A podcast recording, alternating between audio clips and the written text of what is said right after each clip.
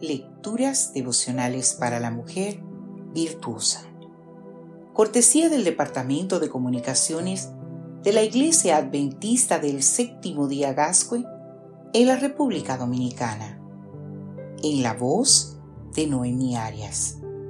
Hoy, lunes 4 de marzo del año 2024. Sí, pero con dignidad.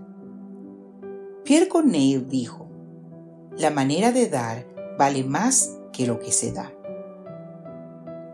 Milos Tomic estaba de vacaciones en Italia con su esposa. Paseaban por las calles de Florencia cuando se les acercó un hombre que vendía recuerdos en la calle. Comprémosle algo, sugirió la esposa. ¿Qué? respondió él, abrumado por la cantidad de vendedores ambulantes que había y queriendo llegar a ver la estatua de David antes que cerraran el museo. Quiero comprarle algo a este señor, insistió su esposa.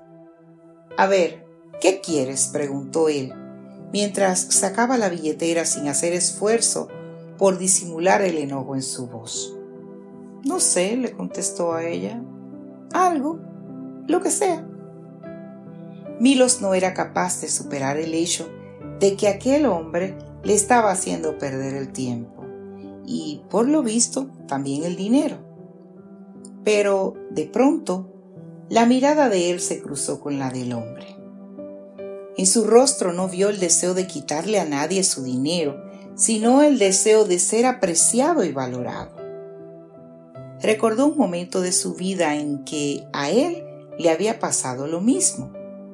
En pleno proceso migratorio para poder ser ciudadano estadounidense, se había topado con las miradas ceñudas, desconfiadas y severas de los agentes de inmigración.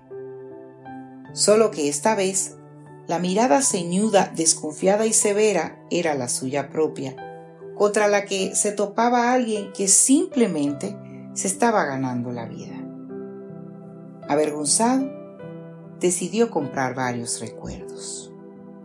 Continuando su camino, Milos le preguntó a su esposa, ¿por qué no le dimos algo de dinero y punto? No hacía falta comprarle nada. Y su esposa le respondió, porque la caridad debe practicarse con dignidad. La caridad y todo lo demás, digo yo.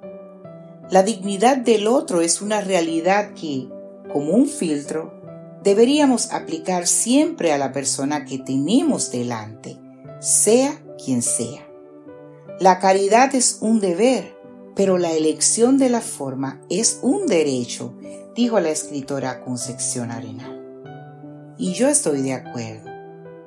Es un deber para la mujer cristiana porque la Biblia es clara y enfática al respecto. En el Antiguo Testamento y en el Nuevo Testamento también. La forma es de libre elección, pero cuanto más se asemeje a la de Jesús, mejor. La forma de Jesús es esta.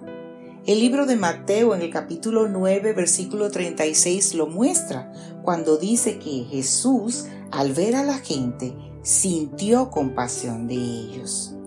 Compasión que estaba basada en la dignidad. En el libro de Proverbios, en el capítulo 19, versículo 17, leemos, El que se apiada del pobre, presta al Señor, y Él lo recompensará por su buena obra.